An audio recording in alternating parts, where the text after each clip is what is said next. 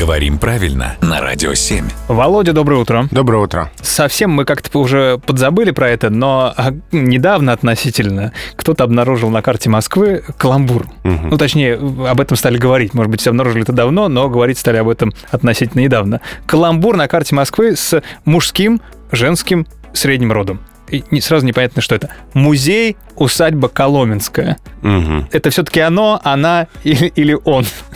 Как с этим быть? Хороший вопрос. А, Музей-усадьба — это слово мужского рода. Так. Поэтому если ты приезжаешь в музей-усадьбу Коломенская и ходишь и говоришь, какой красивый Он музей. музей-усадьба, да. Да. Да, ну потому что это музей, который Самое главное, это музей. усадьбу, да, Ага. да. Это не усадьба чья-то, куда пустили там немножко походить, погулять. Это музей. А если я говорю, какое красивое Коломенское, правильно? Да, если родового слова нет, то Коломенское, конечно, среднего рода, как там бывшее село Коломенское. Мгм. То есть какое красивое Коломенское, какой красивый музей. И какая красивая усадьба. Да. Если Ведь она- Это больше возможностей выразить восхищение.